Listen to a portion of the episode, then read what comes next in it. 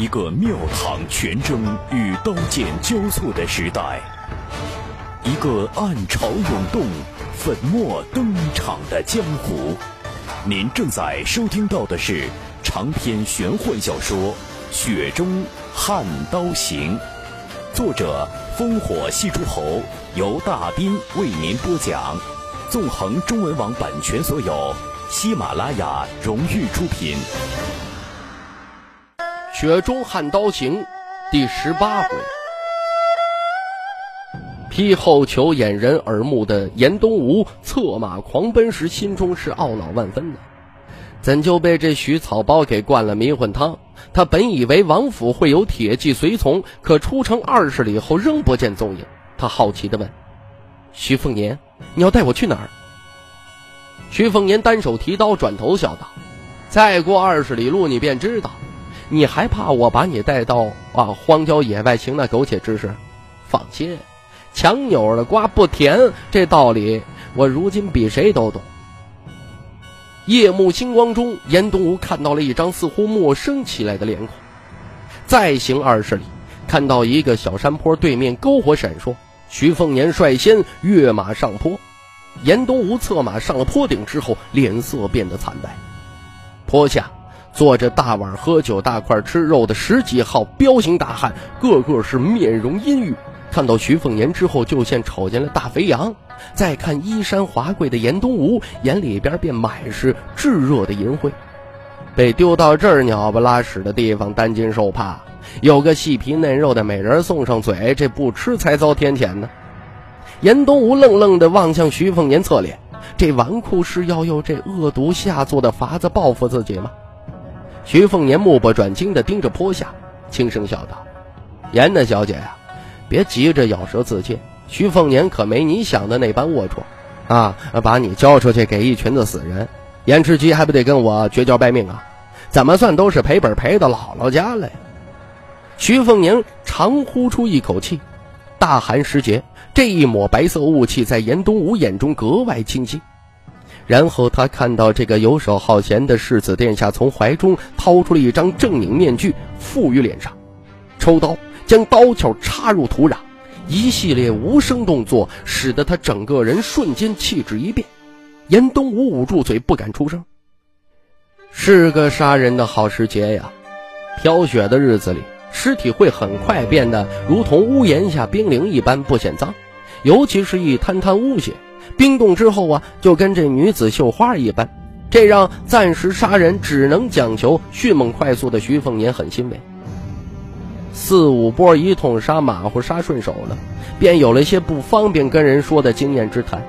但舔着血行走江湖，没个捧场的知己多寂寞呀！要不然高手对决为啥都挑着什么楼顶山巅呢？最不济那也是人多口杂的闹市啊！再者呀。这徐凤年看不顺眼这严东吴多年了，不顺眼是这严家大小姐的架子坐态，对她的脸蛋身段其实很顺眼，于是就起了坏心眼，把她勾搭出来啊，见见世面。好不容易有了老魁以外的珍惜看客，徐凤年觉得有必要杀人更用心些啊，更果决狠辣点把他吓得魂飞魄散，那是最好。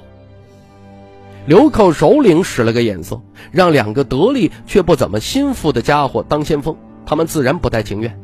听说山坡上有个专杀同行的刀客出手，那可不温柔啊，尸首都很少有齐全的。但首领发话了，说只要做掉那个戴面具的，就能先尝那小婆娘的滋味这让憋了太久的两个贼寇连命都顾不上。关键是他们被莫名其妙的丢在这儿之后啊，得知只要能杀死那个要杀他们的人，就可以免了死罪，拿到一份巨额悬赏不说，还能重返军务。本就是你死我活的死局，头脑一热也顾不上许多了。秀东与流寇手中一柄精良砍刀碰撞，徐凤年侧身年刀下滑，削掉那冲锋卒子的数根手指，不等那人哭爹喊娘，顺势一撩。便挑掉了一颗头颅，脚不停歇，袖东翻滚，便将第二名流寇是拦腰斩断。徐凤年径直冲线入阵，秀东如同一团雪球滚涌，也就一炷香的功夫，便死绝了，极少有尸体是完整的。徐凤年终于长呼出一口气。所谓一鼓作气，是极有道理呀。用刀最忌讳气机紊乱。他开始啊，有些理解了。这徐凤年摘下了覆盖脸庞的獠牙青面，气度再变，重新恢复成了那吊儿郎当的俊俏公子哥。只见他轻巧抖腕，将秀东刀上的血珠甩在雪地上，提刀上坡。坐于马背上的严东吴瑟瑟发抖，咬牙坚持，似乎不肯输掉常年积累出来的清高气势。徐凤年瞥了一眼，将绣东刀在他身上价值千金的胡白球上擦拭了一下，留下轻微痕迹。这个粗野动作吓得那颗金枝玉叶惊呼出声，娇躯是摇摇欲坠。徐凤年不再吓唬这位聪慧头脑一片空白的大家闺秀，将这绣东刀。插回刀鞘，上前走了几步，翻身上马，轻轻道：“回吧。”返程四十里，徐凤年在前，骑术平平的严东吴在后，跟得辛苦。马背上的徐凤年大半时间都在闭目凝神，呼吸绵长。练刀杀人只是次要的事情，真正的魔力还在王府小院里边等着他。城门校尉睁着眼睛认清了世子殿下的面容，忙不迭喝开了城门，生怕惹恼了这位北凉混世魔王，那就得卷铺盖呃回家养鸡种田。这徐凤年呢，把这严大千金送到了周穆府邸，笑道：“这马你得还我啊！”严东吴下马之后仍是淑女之态，徐凤年不以为然，弯腰从他手中牵过缰绳，拿绣东刀鞘拍了一下他臀部，调笑道。魂儿没了，这严东吴面有怒色。徐凤年拿绣东刀挑起了他精致的下巴，缓缓说：“你爹有封寄往京城王太保的信，就摆在徐骁的案头，所以你放下身段，与我这无德无品的世子殿下出城赏雪一趟，没白去。”严东武眼神慌乱，徐凤年轻佻的笑了笑，将怀中的面具丢给了他。今夜严小姐如此赏脸，作为回礼送你了。以后再恼恨我呀，你就拿她出气。您现在收听到的是《雪中悍刀行》，喜马拉雅荣誉出品，独家首发。却说听朝廷内，大柱国亲眼看到两骑出府，笑着回阁，坐在首席幕僚李义山的对面，轻声问道。袁英雄，你说这混账小子是骗严家小姑娘多些，还是救严持急那书呆子一家老小六十九口多些呀？李山平淡说：“都有。”徐小笑道：“这灵州墓的位置就这般不珍惜吗？老小子严持吉过于纸上谈兵啊！”以为跟那王太保拉上关系，女儿即便侥幸成了皇妃，就能逃离我的掌心吗？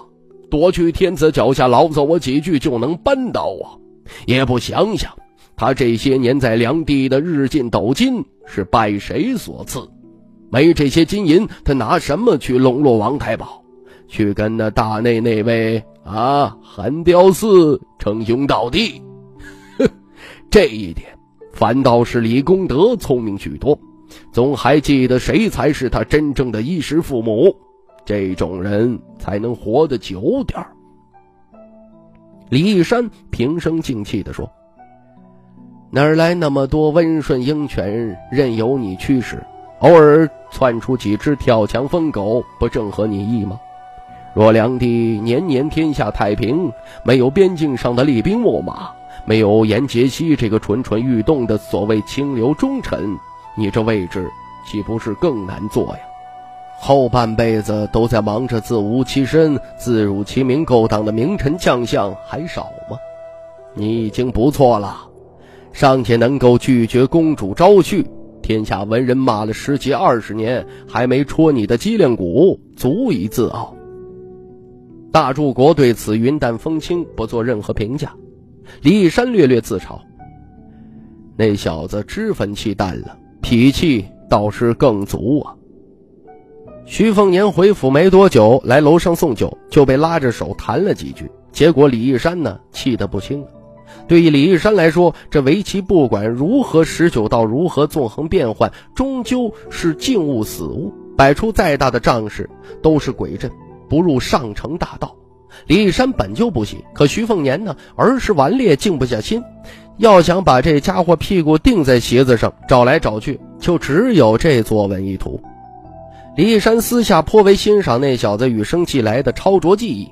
两人对弈，起先还有这齐蹲棋子，后来呀便悉数撤去，只是虚空做落子状，横竖十九，事先说好落子根位不可反悔。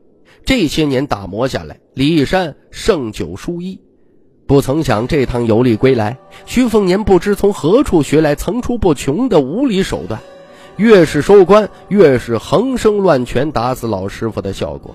李义山结实的狼狈了几回，差点拿酒壶砸这胡乱一通的兔崽子。盘膝而坐的李义山略显无奈，清淡笑道：“我们听朝时局，看来要四胜四负了。这小子如我所愿，捡起了武学，但下棋却下赢了我。”徐潇哈哈大笑：“这不还剩两局？不急，不急。”李山提起笔，却悬空静止，问道：“上阴学宫那位祭酒要来找你下棋？”徐潇呵呵笑道：“可不是啊。”李山讥笑：“当初以九国作子，半个天下做棋盘，好大的气魄！可也不见他们下出几手妙棋。”眼高手低，坐而论道，被你一顿砍杀，什么布局，什么骑士都没了。徐潇道：“魏雄还在那边求学，总得给些面子，否则你也知道我脾气，书生意气，浩然正气，这两样对我而言最是臭不可闻。”李义山笑而不语。徐潇突然问：“你说？”玄武当兴还是不当兴啊？李义山反问道：“王重楼等于白修理长道门监身的大黄庭官，你就不怕武当山跟你翻脸？”徐潇一笑置之。王府僻静小院之中，徐凤年与老魁一同盘膝坐在庭院廊中，缓缓诉说那场雪中厮杀每一个细节。如果出刀不够果决，刀速过于求快而余力不足，或者应对不当，浪费了丁点气力，都要被这老奎拿刀背狠狠的一阵敲打，教训后才附带几句简明扼要的点评。这老奎终究是用刀用到极致的高手啊，哪怕没有身临其境，由徐凤年说来，与亲眼所见并无两样。徐凤年不要那上乘口诀，老奎也不主动的抖露出压箱本领。一老一小就互相猜谜一般，就比谁的耐性更佳。白发老奎靠着一根朱漆围住，小娃儿，既然是为了取回那长头剑匣，你怎的不学剑？那不是更爽利？再说了，行走江湖，年轻人不都爱佩剑吗？一剑东来，一剑西去之类的，听着就比用刀潇洒厉害。呃。哎，那词儿叫什么？什什么阳什么阳春什么来着？那那爷爷一时间我还忘了。徐凤年正襟危坐，袖东横放于膝上，轻笑道：“阳春白雪。”呃，阳春白雪，这两地都喊你徐草包，呃，冤枉啊！这样，老奎一拍大腿，一手拍在世子殿下的肩膀，后者差点没趴倒在地上，一个摇晃，好不容易才稳住身形。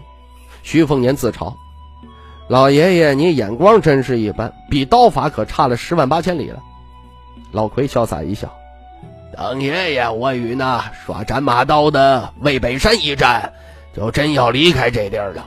小子呀，呃，有想好以后的路子吗？”徐凤年将手放在了绣东刀刀鞘上，苦笑着说：“还能怎么样啊？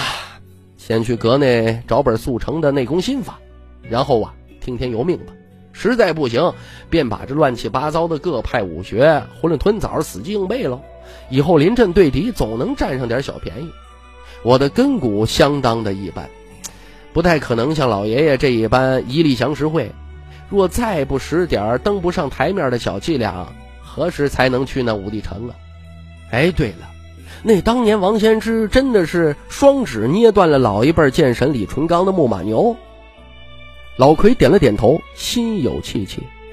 对天下最拔尖的武夫来说，老怪物王先知始终是一座不得不去面对的高山，以至于不说打败他啊，只要打成平手，便可稳居十大高手之列，足见这位百岁老人的强悍无比。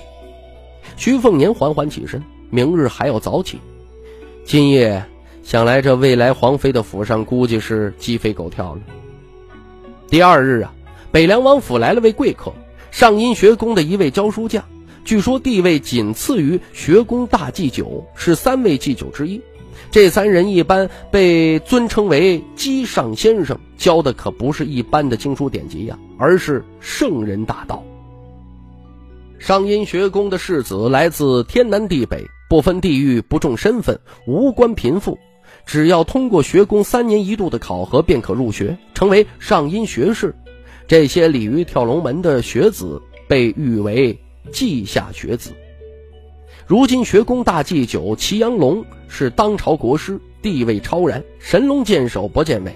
来访的祭酒世人只知道姓王，在上阴学宫专门传授纵横术和王霸略，曾经在名动天下的两场大变中先胜后负，赢了名时之变。却输了天人之争，从此少有露面。